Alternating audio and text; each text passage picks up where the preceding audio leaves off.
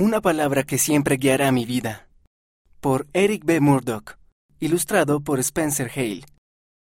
1833. Durante una reunión con el profeta José Smith, muchos hombres fumaban en pipa y mascaban tabaco. La esposa de José, Emma, habló con él sobre la suciedad que dejaban el humo y el tabaco. Estas cosas parecían alejar al espíritu, y José se preguntó qué pensaba Dios sobre ello. José oró acerca de lo que dijo Emma y recibió una revelación sobre cómo podemos vivir una vida saludable. La revelación también describía grandes bendiciones por hacerlo. El Señor reveló que debemos comer frutas y hierbas, incluidas las verduras, comer carne limitadamente, comer granos. El Señor también reveló que debemos evitar tomar alcohol, tabaco, té y café.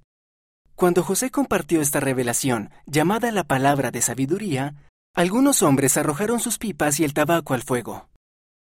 Los profetas han enseñado la importancia de seguir la palabra de sabiduría y otras prácticas saludables como la alimentación nutritiva, el ejercicio regular, la higiene adecuada y dormir lo suficiente.